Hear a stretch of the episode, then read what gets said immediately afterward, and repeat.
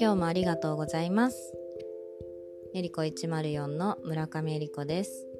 えー、なんかインフルエンザがすごい流行ってますよね。で流行ってるなーって遠目で見てたら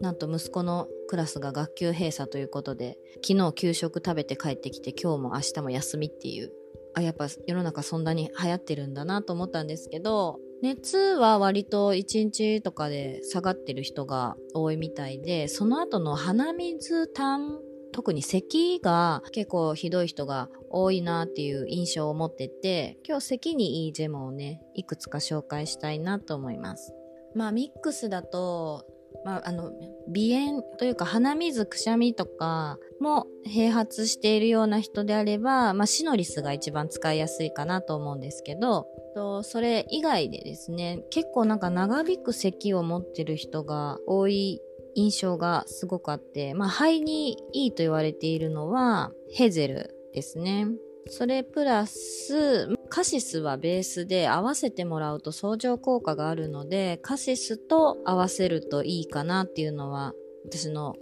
あの、個人的な意見ですけど、あと、まあ、インフルエンザっていうので言えば、赤松もいいです。まあ、ヨーロッパ赤松もあるし、和ジェモの赤松もあります。乾いた咳がこう続いているような感じの人は、ちょっとマニアックなジェモなんですけど、ロニセラニグラがおすすめですね。あとは、もう一つ言うと、西洋ガマズミもよくって、ビブルヌムランタナ、ランタナっていう、なんかこう、通称名みたいな感じですけど、ランタナメインが呼吸器系で、まあ、気管支とか肺の鎮静作用がまあ、喘息100日咳とかもいいので、結構呼吸器系メインで使われる、まあ、慢性的なものですね。まあ、ランタナは、あの、アトピー性皮膚炎っていうか、皮膚のアレルギーにも良かったりするので、もしそれが合わさってる人がいたら、ランタナがおすすめで、ロリスナリグラの方は、まあこ、これも呼吸器系がメインなんですけど、あとプラスあの神経系もあるので、まあストレスとか不安、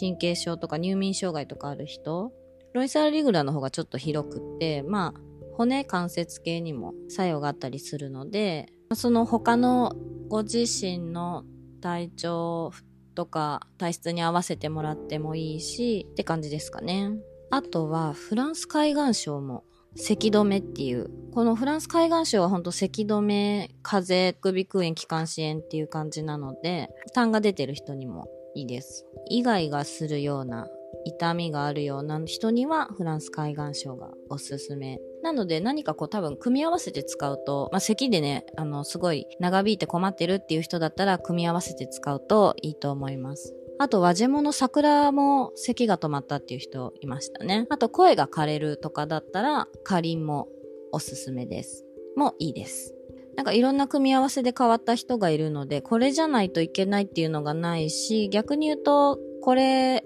だと間違いっていうのもあまりないので、まあ、特徴に合わせて選んでいくんですが、まあ、このポッドキャスト聞いて、あ、これかなって思ったのを選んでもらっても全然大丈夫だと。今、あの、咳止めの薬がすごく流通していなくって、まあ、あの、咳止めもらいに行った方わかると思うんですけど、ないんですよ、咳止めが。いろんな種類。で、咳止めがないからって言って、漢方で咳止めの漢方もあるんですけど、それもすごい出ちゃってて、まあ薬局によっては在庫あるとこもあると思うんですが、ないところもあって、咳がひどい人が多いせいなのか、の吸入、ステロイドの吸入を、がすごい出るなっていうのを感じていて、まあまあ、以前は本当喘息の人とかだけだったのが、なんか今ちょっと咳が止まらないっていうので、結構吸入のステロイド薬出てる人がいて、まあね、気道の炎症を抑えるっていうので出てると思うんですけれども、皆さんもらってる方は説明されてると思うんですが、副作用が口内炎ができるとか、あと声が枯れるっていうのがあるので、そこは注意してもらいたいなっていうのと、やっぱりそういうのを第一選択にするよりかは、自然なもので治していただく方がまあね、後にも先にもいいんじゃないかなっていうふうに思ったので、今日は咳止めのに使えるジェモもあるよっていうのでお伝えしました。なるべくね、なんか特にまあ、あんま小さなお子さんには吸入薬あんま出てるの見ないですけど、大人の方もね、薬使いたくないけど咳が困ってるみたいな人がいたら自然療法もあるよっていうのがはい知ってもらえたらいいなと思いました。エリコ104ではご質問感想ご意見など公式 LINE から受け付けています。チャンネル気に入っていただけましたらいいねしていただけると嬉しいです。今日もありがとうございます。